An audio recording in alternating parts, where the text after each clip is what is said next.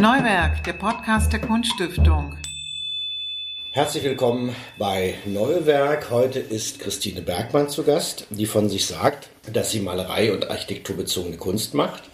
Sie wurde 1976 in Dessau geboren, studierte an der Burg Kieblingstein Malerei bei Ulrich Reimkasten und machte dort 2003 das Diplom. Seither zahlreiche Ausstellungen und immer wieder, auch darüber wird zu reden sein, Projekte Kunst am Bau. Eine ganz einfache Frage zum Anfang. Zum Anfang. Wie bist du zur Malerei gekommen? Ich habe einfach gemalt als Kind. Ich weiß nicht, wann man da anfängt. Mhm. Und im zarten Kindergartenalter habe ich schon gedacht, ich will mal Malerin werden. Das mhm. war mir so ganz klar.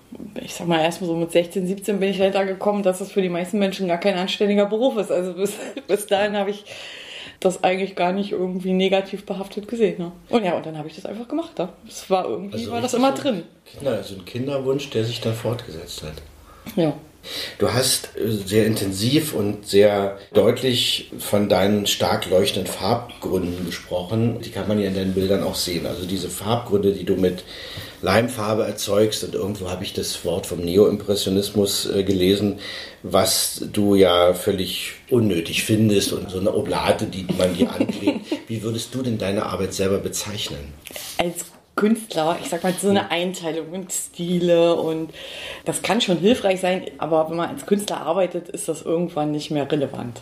Von der Malweise her kann ich das auch verstehen, dass manchmal Leute Neo-Impressionismus sagen, wenn ich mich selber irgendwo eintüten würde, dann würde ich mich eigentlich beim magischen Realismus eintüten. Das ist vielleicht eher ein Begriff, den man mehr aus der Literatur kennt, aber ich würde das mal so auf meine Werke dann auch anwenden. Das ist sehr interessant, finde ich. Das solltest du nochmal erklären, wie das, okay. wie das eigentlich entsteht. Ich versuche das mal. Das ja Und warum mal, du das machst. Machen wir erstmal das Technische. Mhm, ne? Also die Leimfarbe bin ich im Studium zugekommen. Machen jetzt nicht so viele Leute, obwohl das eigentlich auch eine klassische Technik ist. Ganz einfach eigentlich. Selbst hergestellte Farbe, reine Pigmente ein bisschen Methylcellulose, also im Prinzip Tapetenkleister, einen ganz kleinen Schuss Acryl mache ich auch noch mit dran, dass es ein bisschen mehr Bindung kriegt und dadurch leuchten die Farben halt sehr stark. Mhm. Auch wenn man die untereinander mischt, kriegen die nicht so eine Vergrauung. Ist einfach besser als eine gekaufte Farbe. Und auch noch viel billiger. also so bin ich ja dazu gekommen, weil man als Student hat man ja kein Geld und dann denkt man sich, oh, na, das sieht besser aus und kostet auch nicht so viel. Ne? Das äh, kann man natürlich dann auf die Spitze treiben. Jetzt kaufe ich natürlich die richtig teuren Pigmente, da ist es dann nicht mehr günstig. Was mir aber einfach so gut gefallen hat, ist, dass es halt so stark leuchtet, dann ganz matt ist, also nicht so wie Ölfarbe glänzt da dann eher. Mhm. Und mit dem Leim selber kann man sehr viel rumexperimentieren mit der Farbe. Das ist im Prinzip fast so ein bisschen wie mit Aquarellfarbe malen. Und man kann auch so hauchdünne Lasuren mit diesem Leim so einstellen, dass die halt dick sind. Und mhm. dann kann man die wie eine dicke Farbe vermalen, ohne dass einem alles so runterfließt. Mhm, du hast auch von Leichtigkeit gesprochen, die du genau. in diesen Bildern Genau. Ja. Irgendjemand hat mal gesagt, äh, hast du ein Problem, mach ein Lebensthema draus. Mhm. Bei mir war das immer so, so im Studium, ich habe das nicht hingekriegt, die Bilder fertig zu malen. Also weiße Leinwand, einmal von einer Ecke bis zur anderen ausgemalt. Also meistens habe ich es soweit gar nicht gebracht. Mhm. Und wenn ich es dann durchgezogen habe, fand ich, die Bilder sind auch irgendwie tot. Die mhm. sind so kaputt gemalt. So. Und irgendwie bin ich drauf gekommen, mein Professor Ulrich Heimkasten hat irgendwann mal erzählt, ja, der Goya hätte immer auf Orange gemalt. Dann mhm. habe ich gedacht, ja, das ist vielleicht die Lösung. Mal nicht weiß grundieren, sondern einfach mal eine knalle Farbe und dann gucken. Ja, das war dann auch die Lösung, weil jetzt muss ich gar nicht das ganze Bild ausmalen, sondern kann halt von diesem Untergrund ganz viel stehen lassen. Ja, das ja wunderbar funktioniert, muss man sagen. Ne? Genau, und das kann man dann komplett umgedreht denken, so dass man zum Beispiel sagt, ah, ich lasse die Figur oder das Kleid oder den Baum mhm. im Prinzip im Untergrund stehen und mal nur noch den Hintergrund. Mhm. Und der Hintergrund definiert dann aber gleichzeitig das vorderste Objekt. Ich sag mal, ich glaube, bei vielen Bildern fällt das gar nicht auf. Also wenn die Leute sich das angucken, dann merken die gar nicht, dass dieses vorderste Objekt gar nicht wirklich groß gemalt ist, sondern einfach stehen gelassener Untergrund. Mhm. Die ist auch sehr wichtig, das habe ich auch gelesen, dass das eine Kunst sein soll, die man auch gut entschlüsseln kann. Obwohl es ja eine große Magie, auch eine Verrätselung äh, teilweise gibt in den Bildern und, und gleichzeitig aber sozusagen auch viele vertraute Sachen, die man, die man kennt. Also wir reden doch dann über die, hm. über die Motive, die dich. Äh, warum war dir das so wichtig, dass man das, ähm, du hast es gesagt, äh, eine Kunst schafft, welche über die individuelle Erkenntnis hinaus einen dekodierbaren Inhalt enthält? Man kann ja auch sagen, ich lasse mal dahingestellt, ob man die Bilder wirklich verstehen kann. Ja, ja warum ist mir das so wichtig? Ich glaube, die Frage kann ich gar nicht so beantworten. Das ist mir einfach ein Anliegen. Also ich finde es zumindest gut, wenn man als Betrachter einfach in eine Ausstellung gehen kann und man hat nicht das Gefühl, oh, ich muss jetzt vorher 50.000 Bücher gelesen haben, wo furchtbar kluge Sachen drin stehen. Vorher weiß ich gar nicht, worum es geht. Mhm. Ich würde von meinen Bildern jetzt behaupten, dass sie schon verschiedene Ebenen haben. Also sie haben immer eine, diese, eben diese Alltagsebene, da kann, glaube ich, jeder einsteigen, auch die Putzfrau, ja.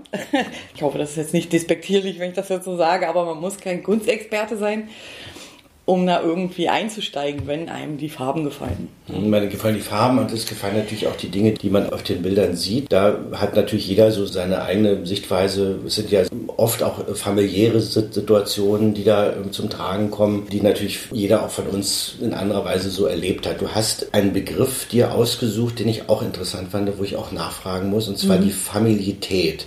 Ein Begriff von der Schnittstelle zwischen Biologie und Soziologie oder die Frage, also was ist uns angeboren und genau. was macht die Umgebung aus uns? Ist das so richtig formuliert? Und, also, und wie kommt das mit dem Material zusammen? wie kommt das mit brauchst? dem Material? Was suchst du danach? Ähm, also man kann sich ja darüber unterhalten, was ist jetzt auf diesen Bildern zu sehen. Ja? Aber also als Künstler beschäftigt einen ja die Frage eigentlich, was ist das überhaupt? Was ist Kunst? Was heißt das eigentlich anthropologisch? Ich sehe das wirklich als so eine anthropologische Fragestellung, ich glaube, die ist noch nicht wirklich beantwortet. Warum machen wir das als Menschen? Und? Ja, keine Ahnung. Für mich ist das ja wirklich ein Erkenntnisprozess. Also wenn ich etwas male, dann beobachte ich den Bildgegenstand und ich durchdenke ihn halt mit dem Pinsel. Also ich würde das als eine Form des ähm, ja, Denkens betrachten. Sollen wir mal ein, ein Bild aussuchen, was vielleicht, an dem du was erklären kannst?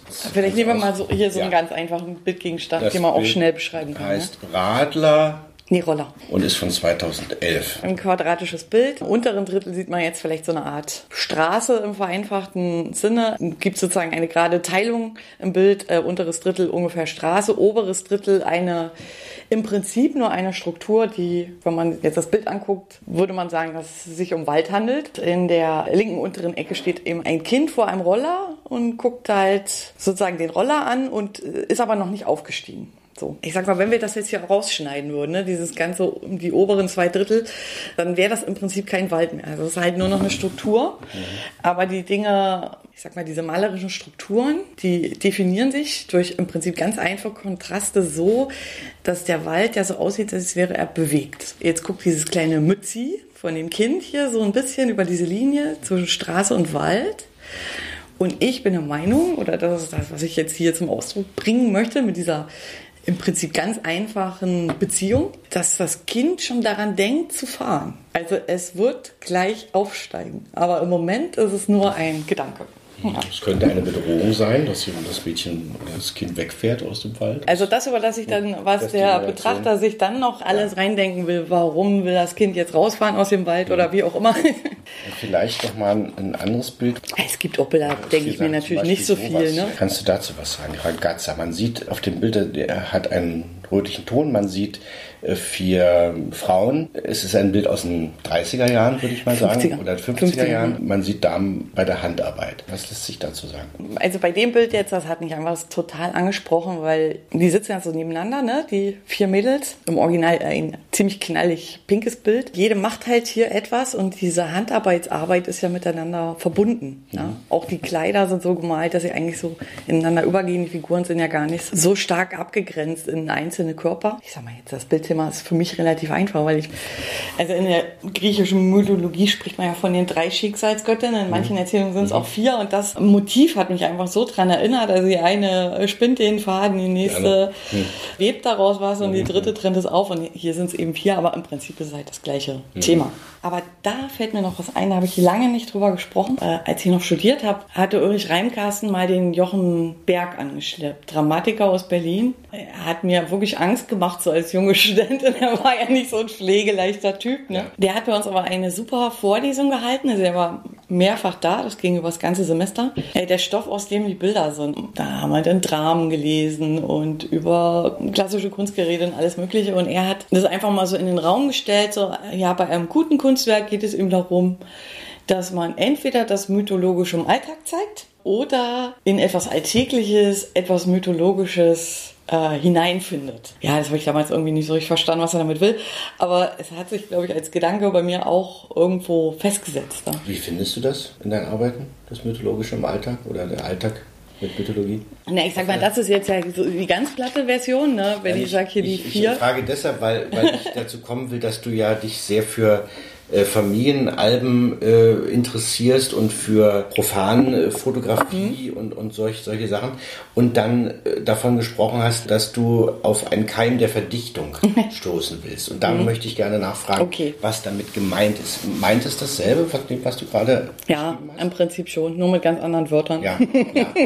genau, also diese Frage, was ist Kunst und so, das ist ja eigentlich eine anthropologische Frage. Also mhm. was ist eigentlich der Mensch?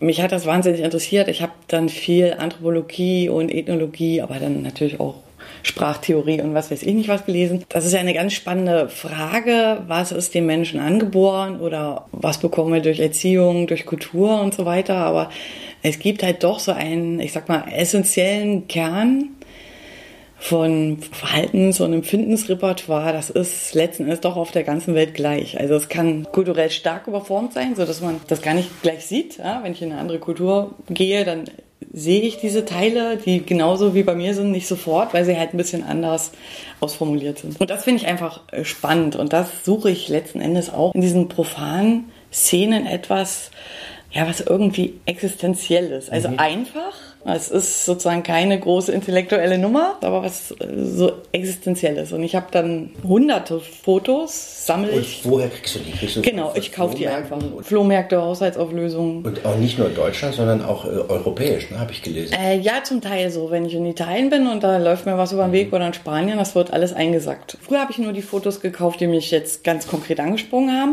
Und dann habe ich gedacht, nee, ich kaufe jetzt gleich die ganzen Kisten. Und dann sortiere ich die so ein bisschen. Ein Archiv der Unbekannten. Genau, von ganz vielen Leuten, die ich nicht kenne. Ja, die dich auch nicht kennen. Die mich auch nicht kennen, die auch, äh, meistens komme ich ja an diese Fotos dadurch ran, dass jemand verstorben ist und es scheinbar keinen Erben gibt, der sich dafür interessiert. Und ich habe dann einfach diese Hunderten von Fotos, wo die Leute in einem bestimmten Jahrzehnt komischerweise alle das Gleiche machen. Ja, der, der Klassiker ist zum Beispiel im Garten sitzen in Familie, so mit Klappstuhl äh, oder ich sag mal am Gartenzaun stehen und gucken. Naja, das, was die Menschen eben so machen, so tanzen, Volkstanz fand ich auch witzig mal zwischendurch so als ja. Thema.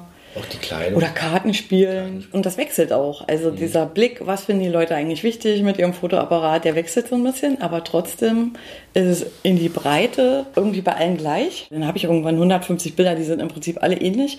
Aber es gibt dann immer so eins, das geht darüber hinaus. Also das kann man als Malerei umsetzen. Da sind so bestimmte ich sage ehrlich gesagt immer logische Strukturen, also kompositorische, aber auch logische Strukturen drin in den Verhältnissen, die die Figuren zueinander haben, groß, klein, jung, alt und so.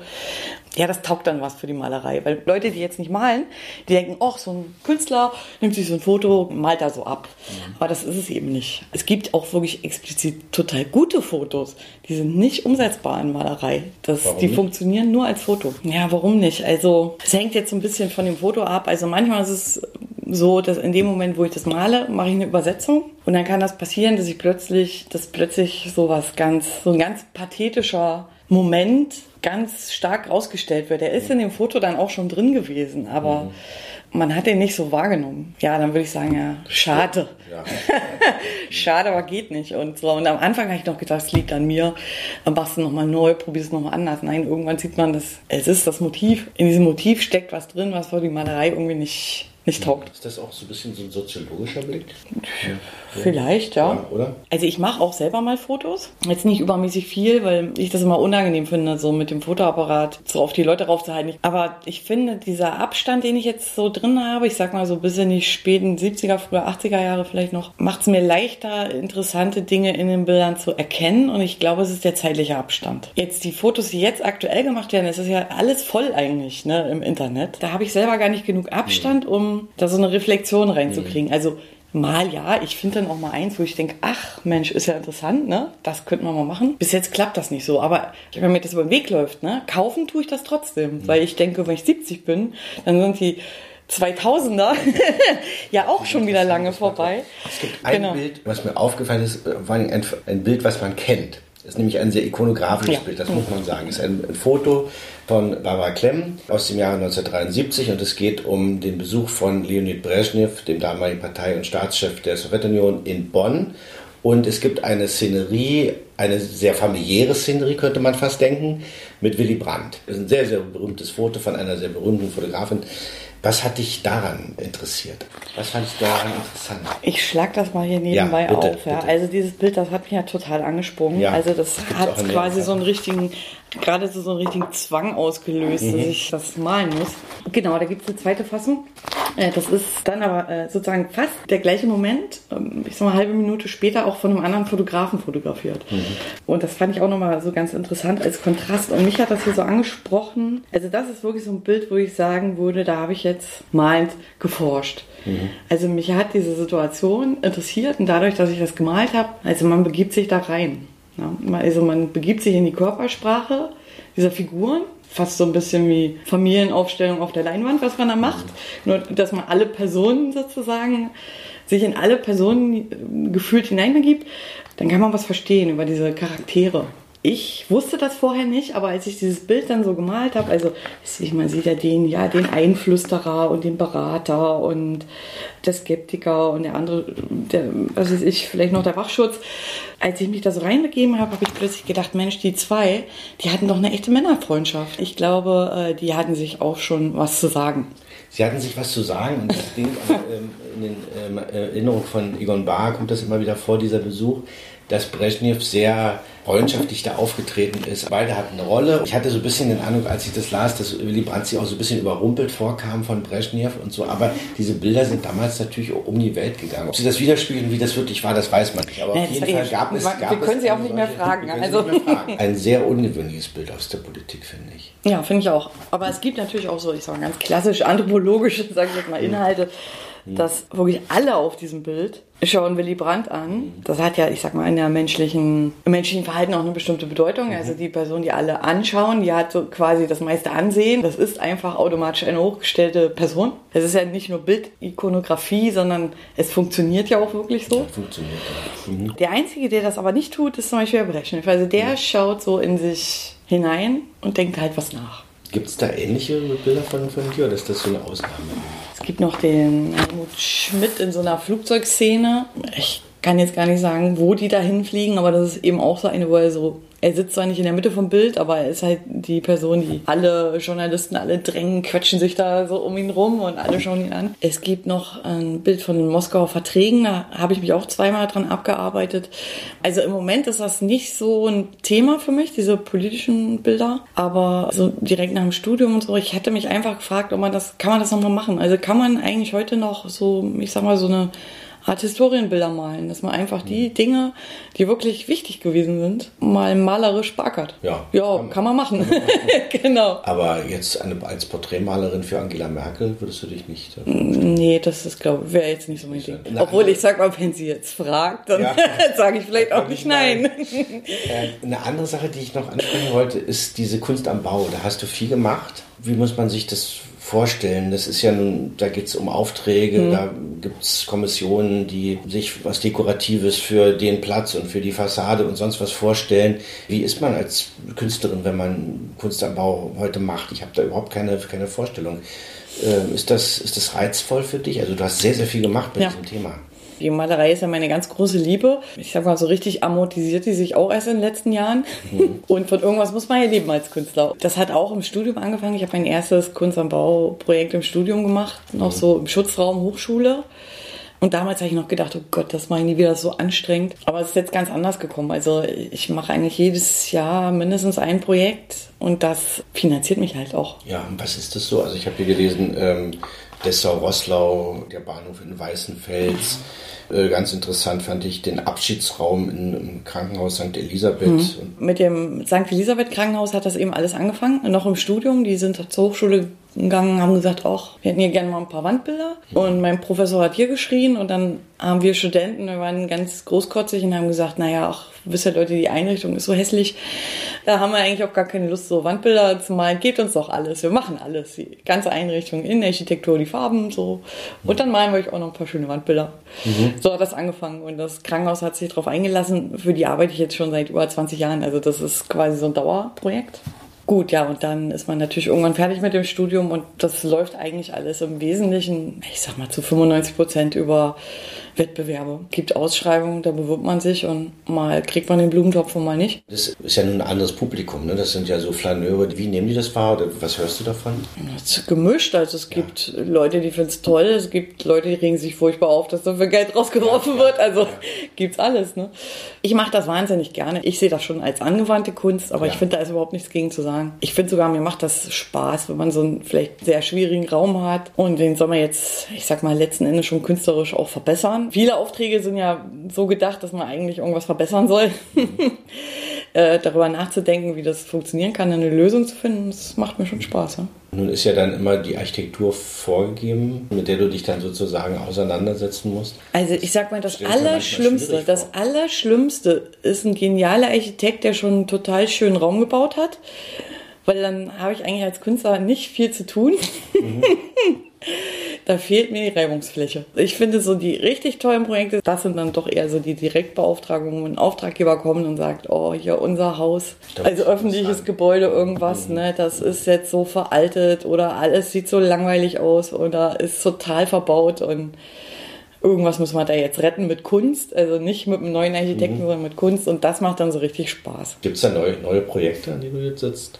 Ich habe jetzt gerade abgeschlossen eine Gestaltung für ähm, das Bundesgesundheitsministerium hier mhm. in Berlin, eine Gestaltung im Treppenhaus. Das ist auch so eine ja, Mischung aus Farbkonzept und so eine Perlenkette aus verspiegelten Edelstahlkugeln, die so einen Meter Durchmesser haben, die dann in diesem Treppenhaus mhm. hängen und da entstehen so verzerrte Spiegelungen, ein bisschen wie so ein Escher mhm. auf den Kugeln. Weil es hat sich durch Corona elendig verzögert. Das ging da nicht so voran, aber jetzt ist fertig, jetzt ist gut. Und die nächsten großen malerischen Projekte? Also im Moment geht es mir so, ich habe jetzt eigentlich ein bisschen mehr Zeit. Also Winter ist mal gut, aber vor allem die erste Jahreshälfte ist meistens nicht so viel mit Kunst am Bau. Da mhm. drehen dann im Sommer wieder alle durch.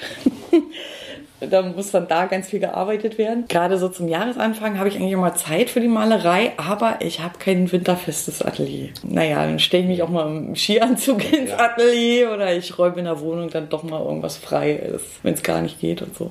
Ja, dann wünschen wir, dass schnell Sommer kommt oder der Frühling. Eine Frage habe ich noch. Es gibt richtig Liebhaber von, von dir. Ganz treue Fans und, und Sammler, die sozusagen darauf warten, was du Neues machst und so. Das ist eine richtige feste Gemeinde wahrscheinlich, oder? Naja, groß ist die Gemeinde nicht, aber okay. es gibt sie, ja. es gibt sie, genau. Genau, und das ist schon schön, ja. ja. Da kann man so richtig ins Reden kommen, ne? Weil, ja, also ich kenne einige, die, und deshalb habe ich mich auf das Gespräch heute sehr gefreut. Vielen Dank, Christine. Bitteschön.